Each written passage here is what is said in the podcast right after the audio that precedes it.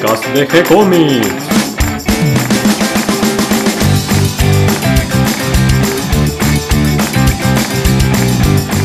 Muy bienvenidos a un nuevo episodio de G-Comics, el podcast donde hablamos de todas las técnicas necesarias para realizar un cómic, cómo dibujar un manga y todo el conocimiento requerido para dibujar esa historieta que tenemos dando vuelta en la cabeza.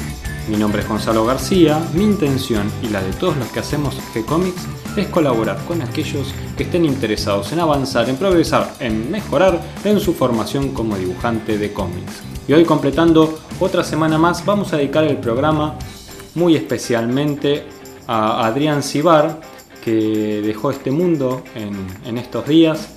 Lo recordamos a él con mucho cariño, lo tuvimos de invitado especial en una meetup.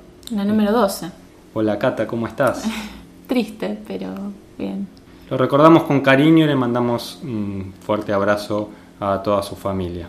Eh, no compartí mucho con él, tuve la oportunidad de conocerlo hace poco, me sorprendió por su calidad de dibujante y sobre todo su calidez que tenía como persona.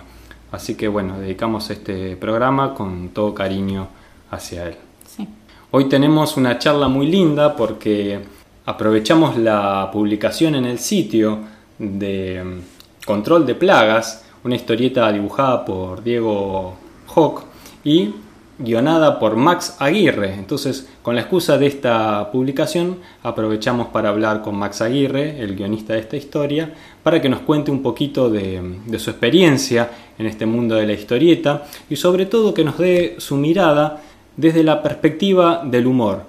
Eh, Max Aguirre eh, hace humor en diario La Nación, tiene eh, varias historietas publicadas y siempre él le pone esa cuota de, ¿cómo decirlo?, de sorpresa, de, mirada pícara, de mm, cierta complicidad a veces con el lector también, de juego de palabras. Es muy, muy ingenioso y muy entretenido de leer todo, todo lo que él produce. También recordando las meetups, tuvimos eh, hace poquito, el viernes pasado, la meetup número 15 con Diego Grimbau, un guionista muy, muy bueno. Yo creo que uno de los mejores guionistas que tenemos hoy en día en Argentina, eh, además de, mucha producción. Eh, ya llevamos eh, un tiempo largo habiéndonos conocido porque yo, no, yo no, no, lo recordaba, pero él sí me lo hizo recordar, que nos conocimos en una Fantabaires, allá por el año, ¿qué sería? El 98 más o menos, incluso compartimos un, un panel juntos donde hablamos de historieta. Me acuerdo que, estaba Andrés Acorsi y en aquella época recién dibujaba y publicaba Mitofauno. Eh, así que desde aquella época lo conozco a Greenbaum, que desde aquellos años hasta ahora eh, ha sorprendido con su, con su producción y su imaginación escribiendo historietas. Estuvo muy buena la charla y creo que por lo menos yo me llevé un montón de material para, para practicar y empezar a escribir mis propias obras. Éramos unos cuantos y para aquellos que no pudieron asistir, eh, por el motivo que sea, por distancia, por, porque se lo perdieron, este, este, lo tienen para escuchar en algún próximo episodio. Vamos a hacerlos esperar un buen rato, quizás un mes, dentro de un mes seguro lo subimos. Está tan bueno que vale la pena la espera. Y yo por las dudas lo voy a escuchar varias veces más porque la verdad que tiró una cantidad de conceptos, de ayudas, de guías, de aportes a la manera de encarar el guion de la historieta que creo que es casi una clase lo que nos, nos brindó. ¿no y hasta ejercicios nos dio para hacer. Eh, también quería agregar que mm, este fin de semana, 27 y 28, va a estar el evento de Villa Viñetas, en Villa Constitución en Santa Fe, este fin de semana con stands de historietas, charlas y también talleres, todo de forma gratuita. ¿Vas a ir? Por supuesto, este fin de semana voy a estar en Santa Fe tomándome unos mates con colegas y amigos. Bueno, y a ver cuántas entrevistas conseguís, Cata. Así seguimos dando a conocer el trabajo de los excelentes artistas que tenemos aquí por estos lados y tal vez haya también alguna visita extranjera, no lo sé. Bueno, vos ya me contarás a la vuelta del viaje. Ya les voy a contar. Mientras tanto, los escucho a vos y a Max Aguirre en esta entrevista tan interesante sobre el humor en la historieta. Dale, acompáñanos. Hola Max, ¿cómo estás? Muy bien, ¿cómo estás? Muy bien, muy bien. Antes que nada te quiero agradecer estos minutos que nos dedicas para hablar un poco sobre tu, obra, tu trabajo, tu creatividad y sobre Control de Plagas, que es la historieta que vamos a, publicar este mes en G-Comics. El agradecido soy yo. Bueno, antes de que empecemos eh, la charla, voy a hacer una pequeña introducción para aquellos que no te conozcan. Max Aguirre eh, nació en Hurlingham, eh, yo me crié ahí cerca, en San Miguel, así que éramos vecinos de alguna manera. Sí, sí.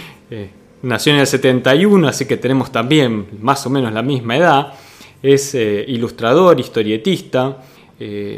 Max dibuja, pero también hace humor, publica en La Nación y entre sus aficiones también está la de guionar historietas. Mm, publicó en la revista Fierro y tiene varios libros publicados y eh, también algunas antologías con eh, editoriales de aquí de Argentina.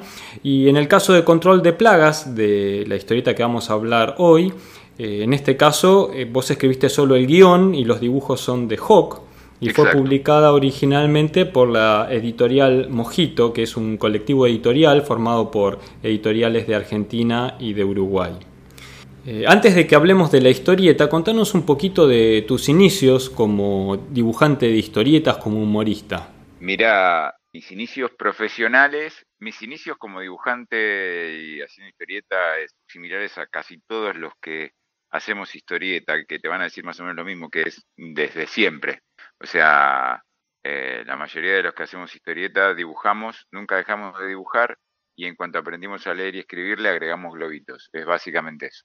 Ahora mis inicios profesionales comenzaron a mediados, en la primera mitad de los noventas, o sea, en realidad a fines de los 80 yo empecé a hacer trabajos gráficos, pero en los primeros noventas empecé a ser ayudante de algunos eh, dibujantes de historieta como, como Lucho Olivera y como Leonardo Manco. Y después de trabajar muchísimos años como director de arte en diferentes agencias de publicidad y productoras cinematográficas. Pasé a ser ilustrador de cuentos infantiles y en el, a ver, hace 12 años, 2007, eh, empecé a publicar en La Nación la tira Jim Jam y el otro, que luego de 10 años de publicarla fue reemplazada por la que actualmente publico, que se llama Genio y Figura, que es otra tira o en algún punto es una suerte de spin-off de la tira anterior porque mantiene y, prácticamente la transforma en,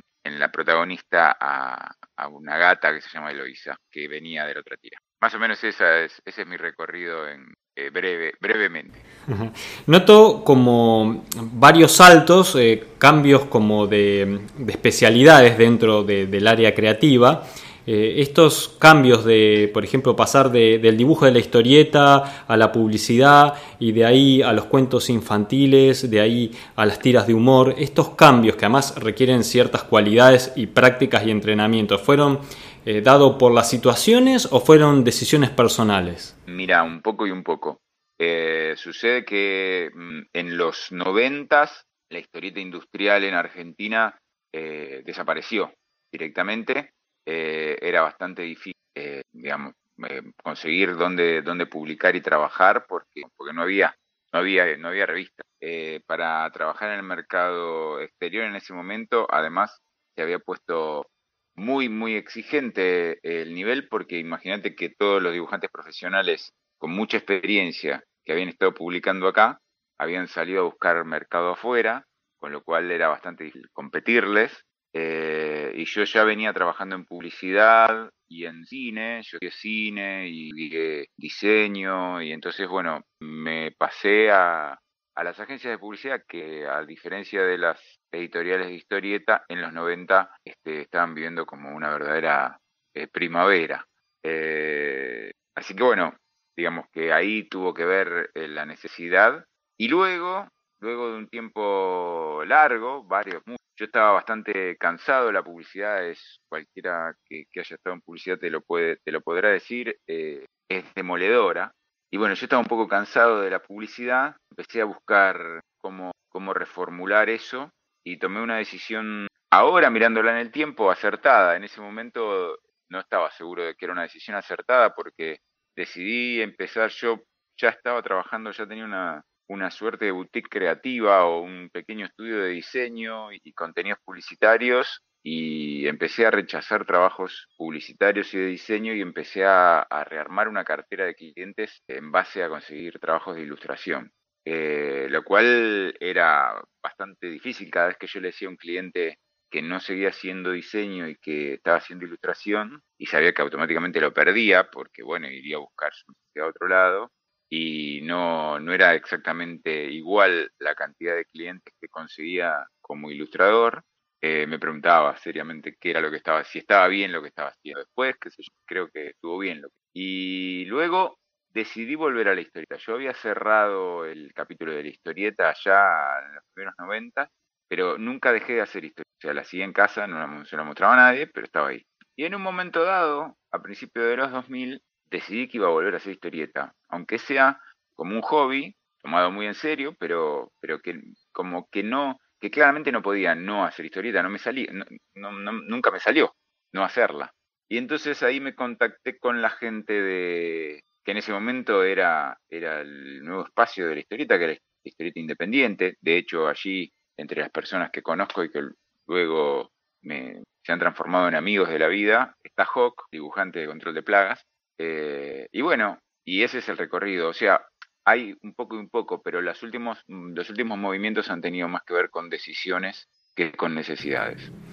Y cuando volviste a la historieta, ¿volviste junto con el humor? Porque el humor requiere eh, una mirada particular, no es solo contar una historia, hay que además eh, hacerla divertida. Mirá, las primeras historietas que hice en un, teníamos un, un fanzine con unos amigos, este, con un periodista que actualmente trabaja en la radio y demás, Pablo Manzotti, y, un amigo escritor, Fernando Verísimo. Teníamos un, fanzine que era, había una historieta y después había todas notas que tenían que ver con cultura y espectáculos. Ahí no, ahí empecé con una historieta policial, pero rápidamente surgió la tira Jim y el otro. En realidad la tira Jim y el otro surgió de uno de esos clientes que después este, dejé de atender porque yo dejé de hacer trabajos este, publicitarios en, mi estudio y que era un, portal de, cultura, viste, si te ubicas en la época de lo que fue el furor de las .com, bueno, había un, nosotros teníamos, este, tenía de cliente un portal y ese portal eh, tenía una, un mailing, un mailing de fin de semana recomendando eh, agenda, este, y ese mailing de fin de semana pretendía, bueno, tener más publicidad, la publicidad tenía que ver con, con las menciones de los, de los espectáculos y demás, ¿no? Y vos te suscribías a eso. Y la idea era crecer en suscripciones porque cuantas más suscripciones, más posibilidad y mejor eh, venta de, de publicidad iba a tener. Y querían tener como un plus porque la verdad era que las agendas en líneas generales eh, se parecen. O sea, la misma agenda ahora es bastante difícil de entender ahora que uno en Google pone y encuentra todo, ¿no? Pero ahí, o sea, lo que veías en un diario, en una revista, era más o menos lo mismo que ibas a encontrar en este mailing, más menos, y ellos querían ponerle un plus, querían tener algún, algún extra, un chiste, algo. Y bueno, este, ahí salió Xinjiang y el otro, la, la agenda creció muchísimo en suscripciones, este, no sé si lograron vender mucha más publicidad, pero la que creció las suscripciones. Había muchos lectores, a tal punto que una de mis editoras de la primer compilación de, de Jim Jam y el otro, que salió por Sudamericana, eh, cuando empezamos a trabajar en ese libro, hace ya bastante también, 10 años, eh, me confesó que ella estaba suscripta y que le gustaban mucho mis tiras y hasta me mostró que tenía guardadas tiras de esa suscripción, lo cual fue bastante divertido, sí, sí. Este, así que sí, el, humor para mí es medio como, medio como, este, no, no, no puedo, no puedo desprenderme de él. De ahí en adelante y, todo lo que he hecho tiene humor, más menos, eh, siempre hay humor. Pero bueno, qué sé yo, creo que yo me manejo así con todo. En la música que hago también hay como una cuota de humor.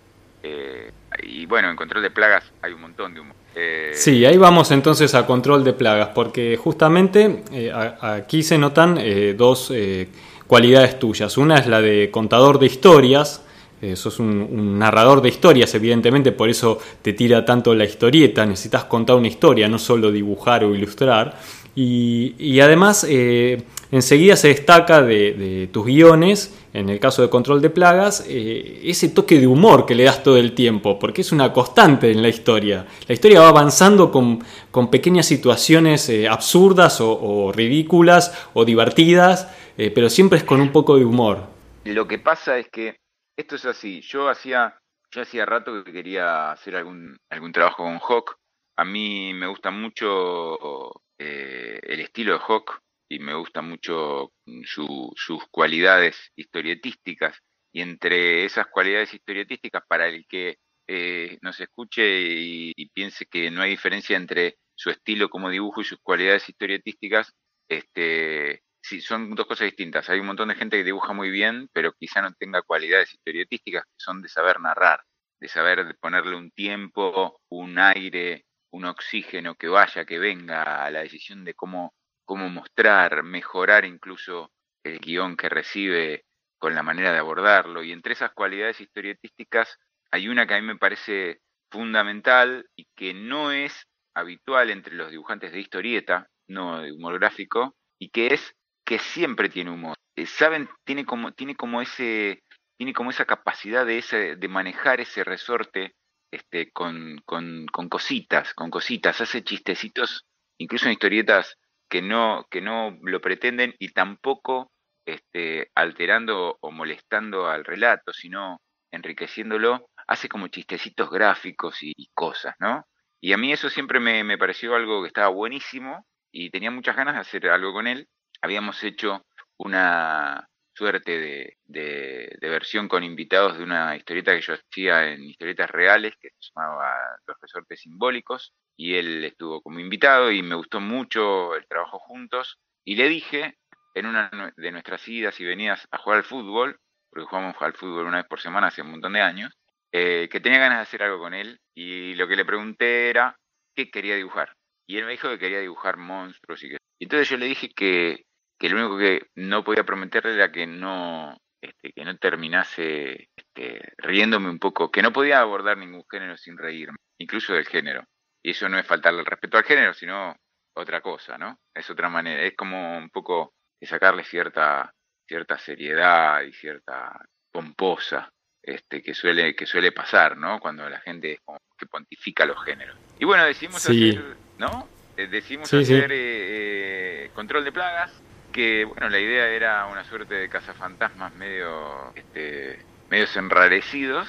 Eh, y bueno. Sí, están en un futuro apocalíptico, eh, caminando por la ciudad aquí de Buenos Aires, ¿no? Exactamente, están acá en Buenos Aires, viven en un futuro apocalíptico que sucedió de, una manera ridícula. Este, y bueno, que son como una cuadrilla eh, privada que, que la contrata el Estado, que terceriza esos, esos trabajos porque o no da abasto o tiene algún, algún tongo, este, y que lo que hacen es controlar este, plagas, plagas de monstruos que entran por un, por un vórtice de espacio-tiempo y que bueno, han vuelto al mundo una cosa tremenda. Eh, y nada, son este, dos tipos que andan por ahí, que tienen que tienen como muchos muchos pasos de comedia, no son perfectos en lo más mínimo, este, pero de cualquier manera atrás va sucediendo una trama que creo que es bastante este, puntillosa con el género. Sí, me parece que el género está bien aprovechado y además en la combinación con el humor eh, lo potencia, me parece. A mí me parece que estas historias de, suspenso, de horror, de, monstruos y fantasmas, ese tipo de cosas, este, cuando además tienen humor, eh, en vez de, perder eh, fuerza, al revés, adquieren más fuerza todavía. Y eso creo que está logrado en control de plagas. Bueno. Me gustaría. Sí, sí, decime. No, no, gracias, gracias, eso, no, nada más. no, creo que han logrado una muy linda combinación. Además, eh, a mí el, dibujo de Hawk es un poco como vos decís, además de esos detalles que él le agrega, su dibujo en sí es muy divertido y dinámico, es muy atractivo para leer. Eh, no, tiene esa cosa eh, eh, dura y formal, sino que es como muy suelto.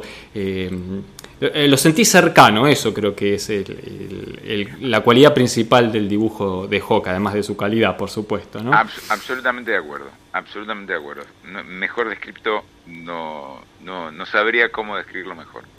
Me gusta también esta idea que, para hacerlo un poco más local, eh, la portada de cada capítulo tiene alguna referencia al tango en el nombre del capítulo. Eso también me gustó y me resultó divertido. Sabes que eso, eh, bueno, cualquiera que me conozca un poco sabe que tengo relación con el mundo del tango pues, de una u otra manera. Sin embargo, eso fue una idea de Hawk. No, no fue una idea mía. O sea, fue una idea de Hawk. A Hawk se le ocurrió que cada capítulo tenga un título de un tango y que tenga alguna relación con lo que pasa en el capítulo, que no sea este caprichoso, ¿no? Este, claro. Así que bueno, empezamos ahí a, a, jugar este, con, con, los títulos de los tangos y lo que pasaba en el capítulo que claramente no tiene nada que ver, o sea, es como es como una interpretación absolutamente libre del título del tango, ¿no? Eh, pero sí, este, nos, nos pareció divertido creo que lo que se, transmite es que nos divertimos bastante haciéndolo. Sí, eso se nota y hay una, buena química lograda ahí. Eh, finalmente, no vamos a contar mucho más de control de plagas porque, bueno, invitamos a todos los oyentes a, leerlo en el sitio o a comprarlo. Lo pueden conseguir también en, en las librerías, editado por Editorial Mojito. Pero como, como cierre de esta charla, te quería pedir desde tu cualidad de humorista y de guionista y de historietista, de narrador de historias, que nos des alguna clave para aplicar el humor a nuestros guiones. ¿Por qué? Porque eh, uno está como acostumbrado a, a pensar que un guion puedo aprender a escribirlo, puedo aprender a contar una historia. Ahora, el humor se tiene la idea un poco como con el dibujo, que es algo que o traes esa cualidad de nacimiento o no lo tenés. O sea, o sos divertido o no, como si sabés dibujar o no, pareciera que es algo que no se puede aprender. Y sin embargo, hay un montón de técnicas que podemos aplicar que nos ayudan a, eh, llevar hacia adelante un chiste con un remate bueno, te quería pedir algún pequeño consejo al momento de hacer un guion, de escribir una historia y que queremos incorporarle además el condimento del humor. Mm, mirá, yo creo que el humor, yo creo que el humor sucede, sucede por no solo en un guion, en líneas generales, sucede o por sorpresa, o por exageración, eh, o por este, ridiculez, y uno tiene que intentar moverse un poco para, para esos lados. La sorpresa, eh, la sorpresa tiene que ver con que quizás, eh, por poner algún ejemplo, eh, si todos sabemos, este, si todos sabemos una, una frase, una situación que es común, si uno la, subvierte esa situación y la subvierte hacia, hacia un camino este, que no es el previsto, eso suele causar gracia sobre todo si uno no, eh, no, no se burla, sino que se ríe. La burla, si bien a algunas personas las hace reír, a muchas eh, las hace enojar. Por eso el humor suele meterse con, con los poderosos. Y porque, bueno, porque es una batalla en donde claramente este, uno se está metiendo con el que se puede defender, incluso a riesgo de que defienda este, eh, y, te haga pedazos. Eh, el, que no, el que no tiene manera de defenderse es medio como una crueldad, ¿no? Eh, más que un humor. Esa es una de las maneras. Otra de las maneras este, es la exageración, ¿no? O sea, la exageración suele ser suele ser motivo de risa. O sea, cuando este, no sé, por poner un ejemplo, que, que si uno es muy viejo y entonces este, habla de que la Tierra estaba caliente eh, o cosas por el estilo. Eh, es una exageración, obviamente. Este es un lugar más que común, ¿no? Pero digo, ayuda mucho a reírse. Si eso uno lo aplica en un guion, esa exageración eh, colabora bastante. Y lo otro, o sea, también la, cosa, el, el, sinsentido. El sinsentido genera un, genera un humor un poco más este, complejo, e incluso nervioso, eh, nervioso porque el espectador eh, frente al sinsentido tarda un rato en, acomodarse porque es incómodo. eh, incómodo porque cuando uno como espectador recibe algún impulso que no sabe muy bien cómo procesarlo, teme al ridículo y el ridículo habitualmente este, a uno lo pone incómodo. Eh, pero suele funcionar, suele funcionar eh, muchísimo. Puedo poner ejemplos, Gustavo Sala sería un buen ejemplo de, de, ese tipo de humor, ¿no? Sí, sí, sí. Me parece que esas cosas, o sea, me, me parece que esas cosas son importantes a la hora de, a la hora de cómo, de cómo manejarlo. No sé, estoy tratando de pensar y a ver si me acuerdo algún que tenga por ahí dando vuelta. Este... Una cosa que yo noté y que me gustó como recurso eh, que usás en control de plagas es de golpe eh, una frase que la vas repitiendo a lo largo de la historia en momentos claves y que sirven para, para cerrar eh, incluso toda la historia. Eh, como por ejemplo que el personaje en un momento resuelve situaciones y el otro pregunta, pero ¿y cómo lo sabías? Y el otro le dice, no, no lo sabía. Y sigue avanzando la historia y se le presenta otra vez una situación, la resuelve de nuevo y le dice, pero ¿y cómo sabías? Y no, no lo sabía.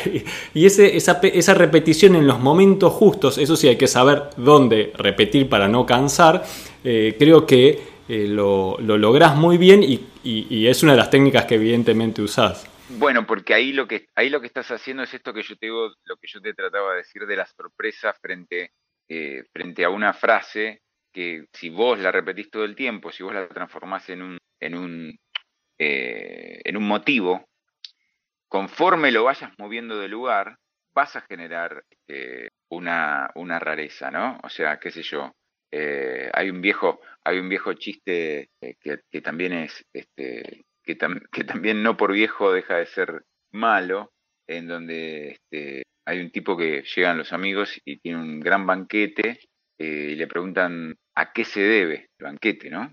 Y el tipo le contesta a qué se debe, porque como no tenía plata, lo pidió fiado. Entonces, digamos, ese juego es parte, o sea, el humor tampoco, también hay una cosa importante, cuando uno hace humor, eh, cuando uno hace humor en vivo, qué sé yo, un estándar o cosas por el estilo es una cosa. Cuando uno hace humor escrito, humor gráfico, yo creo que uno lo que tiene que intentar es eh, lograr una sonrisa. O sea, digamos, eh, si uno logra que la gente se, ría con ruido, es como un gol al ángulo. Pero yo creo que uno tiene, no tiene que ponerse esa meta. Esa meta lo tiene que encontrar a uno e incluso uno mismo sorprenderse a mí me parece que así como el terror en historieta no tiene que pretender asustar como una película, porque hay recursos que no, que no están iguales, eh, pues tiene, tiene la cosa explícita que un libro de terror no tiene, porque vos lo estás viendo en un dibujo y no tiene toda la atmósfera que te genera estar viendo una película, ¿no? O sea, pero sin embargo te puede generar determinados escosores, ¿no? Sí, sí, sí, tiene otros tiempos, ¿no es cierto? Es como que hay que manejar eh, diferentes los tiempos y por lo tanto eh, las intensidades tanto del humor como del, susto, del misterio, el suspenso, tenés que manejar de otra manera en la historieta. Por supuesto, eh, y requiere de una complicidad muy grande del lector. el humor también requiere de una complicidad grande con el lector. El humor Suele, hablarse de que, el humor tiene límites. Viste que es una conversación que sucede si se puede hacer humor con todo o no. Hmm. Eh, y yo siempre digo que el único límite que tiene, o que creo yo, que el único límite que tiene el humor es eh, saber perfectamente uno como emisor cuál es el receptor, o cuál es el receptor posible al cual uno está llegando. Eh, que entienda las intenciones del emisor, que las entienda porque comparten un, colectivo cultural común, que puede ser un país, que puede ser este, una época en el tiempo, eh, hay, muchas, hay muchas cosas, pero también comprender desde dónde el emisor está hablando. O sea, eh, si, si, uno decide hacer humor este, más corrosivo, más difícil, suele suceder cuando se hace humor negro, cuando se hace humor político muy arriba y cosas por el estilo, uno tiene sobre todo que estar tranquilo de antes de hacerlo, de que el emisor sabe desde dónde uno está hablando. Por eso uno suele hacer chistes muchísimo más incorrectos en confianza y con amigos. No es verdad. No, claro, no porque uno, porque uno maneja una doble moral, sino porque no sé, si uno hace un chiste antisemita con un amigo y el amigo sabe que uno no es antisemita, uno está tranquilo, que no lo están confundiendo con eh, quien uno no quiere que lo confundan. Pero si yo hago un chiste antisemita en el diario, tengo que poner, sentarme al lado de los kioscos de diario y explicarle a toda la gente, no, miren que yo, en realidad, este chiste lo que quise evidenciar es que el antisemitismo está mal y el que lo lea no sabe quién soy yo, ¿se entiende? Sí, sí, sí, tal cual. O sea, hay, hay códigos, dependen del ambiente y con el grupo que uno se estaba moviendo, hay códigos sobreentendidos que van más allá del diálogo que se está teniendo en el momento, del chiste que se está haciendo en el momento. Porque el receptor tiene la libertad absoluta de comprender lo que quiera del chiste que vos estás haciendo. Y uno tiene que ser muy cuidadoso de eso. Eh, pero bueno, ese sería para mí el único límite que tiene el humor. Después el humor, este, para, para mí, entre muchas cosas, es una cabecera de playa, eh, incluso para tratar los temas más complicados de mi propia vida. Eh, solamente, solamente puedo puedo abordar algunos temas y si los matizo con algo, con, algo de humor. Eh, y si no, este, y yo siempre pongo como ejemplo que el humor es, es, es tan eso en la vida de todos que por eso eh, uno en los velorios termina haciendo chistes. y es más, uno termina haciendo chistes muchas veces en los velorios que más le duelen, no en los que va por un compromiso, porque tiene que ir a saludar, o lo, sino en los que más le duele, porque porque si no la vida es, es, tan incomprensible eh, y tremenda en muchas cosas que si uno no se ríe, eh, por momentos se vuelve intransitable. Eh, sí, el humor es esa válvula que, que, permite que la olla a presión afloje un poco y nos hace la vida un poquito más llevadera y que no sea tan, tan seria y dura, ¿no? Como que nos permite aflojar un poquito, ¿no? sí, creo también que en un que en un guion suele colaborar, no necesariamente constantemente, como en el caso en el caso de Control de Plagas hay una intencionalidad de, la comedia, ¿no? Pero incluso cuando uno intenta hacer una historia que no sea una comedia, a veces pasa algo que, por ejemplo, para mí, Tarantino en, sus, en su manera de abordar los guiones y desde otro lugar eh, muy distinto, pero también parecido al Modóvar, tienen y que es que no necesariamente para estar contando eh, una historia que puede ser un policial sangriento, que puede ser una tragedia melodramática o lo que sea, yo me tengo que privar de ponerle algunas, si fuese una receta, eh, algunas pizcas de humor, porque incluso en la vida es así. O sea, si uno se pone a pensar, de ahí surge para mí esa idea tan maravillosa de Tarantino de que de que los de que los tipos no estén hablando, o sea, algo muy recordado por todos que es creo yo que es eh, cuando van en el auto hablando. es genial esa escena. de cómo, de cómo de cómo se llaman las cosas en el McDonald's de Francia o si está bien o está mal hacerle masajes en los pies a la novia de un amigo o sea y claro que los, los dos tipos que son dos asesinos están solamente hablando todo el tiempo de asesinatos es medio como una cosa eh, poco creíble. Nadie está hablando todo el tiempo del laburo, digamos. Eh, y así como eso, no sé, hay un montón de cosas que incluso este, son que te, hacen sonreír e incluso te despiertan esa, esa rareza de que me, estoy riendo en este momento, qué raro. Eh, es como un extra, es un plus. muchas veces los guionistas, no sé si por apuro por, o por seguir formatos a rajatabla, piensan que si es una comedia todos se tienen que reír y si es una, un drama nadie se tiene que reír nunca. No, no sé, no sé. Yo creo que incluso al revés también. Bien, y queda la invitación entonces a leer Control de Plagas, donde van a leer un poco de aventuras, horror, suspenso y humor. Y finalmente, Max, para cerrar esta charla, que desde ya te vuelvo a agradecer este tiempo que nos dedicaste y los consejos que nos das. Eh, te voy a hacer una última pregunta para, despedirnos ya.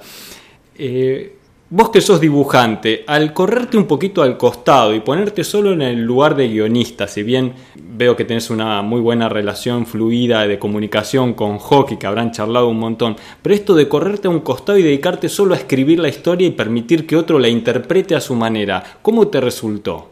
Genial. Eh, pasa algo. ¿Fue un alivio? No, no, no, no no, pasa algo que es más interesante incluso que un alivio, este, sino que es los dibujantes, los que dibujamos en general, todo lo que pensamos lo pensamos en imágenes. Cuando yo escribo un guion, inevitablemente lo pienso en imágenes. Incluso en una conversación lo pienso en imágenes. Eh, siempre con Hawk y con, otros amigos dibujantes, este, eh, bromeamos con, que si vos querés hacerle pasar un, mal momento a un dibujante, decirle algo muy feo que tenga que pensar, porque el tipo automáticamente lo va a ver, porque somos así, somos ultra visuales. Entonces, este, que yo le dé el guion a otro, me permite ver cómo otro mira, que no soy yo. Y lo que sucede, me ha pasado con él, con, con Dufour, que hemos hecho también historieta, es que cuando arranco, arranco una historieta tratando de pensar en, en, en, el dibujante con el que voy a trabajar, pero conforme va avanzando el trabajo en conjunto, voy adaptándome sin traicionarme a ese dibujante. O sea, empiezo a ver eh, en dónde, en dónde este, se luce más, en, eh, qué, qué, parte le sale este, brillante e increíble y qué parte es ociosa y no hace falta. Es como que me pule como guionista verlo al otro eh, interpretar lo que yo escribo. Así que no, para mí, además, tiene esa maravilla la historieta con, con, con, dibujo y guion. Al revés, lo puedo decir también cuando hago guiones de otros y yo los dibujo. Tiene una cosa maravillosa con el paso del tiempo, que es que hay cosas que realmente uno no sabe a quién se le ocurrió. Es como que hay una tercer cabeza construida por las dos y uno, de verdad, incluso le puedes preguntar a Hawk y te va a decir lo mismo, estoy seguro. Eh, ponele que la letra escrita, bueno, qué sé yo, pero después hay un montón de cosas que, han, que están adentro de la historieta que yo no sé bien. Que surgieron. Surgieron. Que suceden. Sí, qué, bueno, qué bueno. Pero que además no, no suceden cuando Hawk hace un guion de otro, ni cuando yo dibujo solo, ni nada. O sea, es como que sucede ahí y es como, es un, un hecho creativo que solamente puede suceder eh, cuando hacemos historietas los dos juntos de esa, de esa manera, él dibujando y yo haciendo guiones. Y eso, para los que nos gusta trabajar con creatividad y todo eso, es una suerte de, no sé, de milagrito eh, lindo. Mm. ¿no? O sea, yo cuando releo historietas no suelo releer mucho eh, lo que hago, pero cuando las releo, a veces sucede cuando viene el libro, porque uno la dejó de ver, pasó un tiempo, y entonces para ver cómo quedó el libro lo lee entero, se encuentran con partes que, incluso de decirle al otro, che, qué bueno esto que, que, que hiciste acá. No, pero esto me lo dijiste vos a mí. ¿Estás seguro que te lo dije yo? O al revés. Y eso es genial, porque en definitiva sucedió un, sucedió un hecho que no sucedería de otra manera. Así que no, más, es más cerca del placer absoluto que del alivio. qué bueno, qué bueno ese momento mágico donde surge lo, lo inesperado. Muchas gracias Max por esta charla, por este ratito y bueno, espero que nos encontremos en algún próximo podcast para seguir charlando de historieta. Cuando quieras. Muchísimas gracias, muchísimas gracias por, por esta charla. Un enorme abrazo. Abrazo. Hasta aquí llega el programa de hoy, espero que toda esta información les resulte útil e interesante y hayan disfrutado la charla con Max Aguirre tanto como la disfrutamos nosotros. Bienvenidos a todos los que se sumaron al episodio del día de hoy y gracias a todos los que nos comparten en sus redes sociales y ayudan a que cada vez seamos más. Recuerden que si les gustó el programa pueden darnos un me gusta, escribirnos con sus consejos, propuestas, sugerencias. Pueden seguirnos a través de las redes sociales o si no también nos pueden escuchar en iTunes, en Evox, estamos en Spotify y en Google Podcast. También pueden recorrer el sitio de gcomics.online donde van a encontrar cómics, manga, historieta, que los dibujantes y guionistas comparten generosamente con todos nosotros. También allí van a encontrar videos y relatos. También una sección de recursos donde van a tener material para aquel que está empezando a hacer sus historietas y necesita algún empujoncito para arrancar y estudiar, alguna guía, algún libro para estudiar anatomía. Bueno, ahí tenemos todo separado en las distintas etapas del proceso creativo para que ustedes lo puedan leer y compartir de forma gratuita. Escríbanos que por supuesto les vamos a responder siempre con alegría y continuaremos publicando nuevos episodios. Muchas gracias y hasta la próxima. Gracias, Cata. Gracias.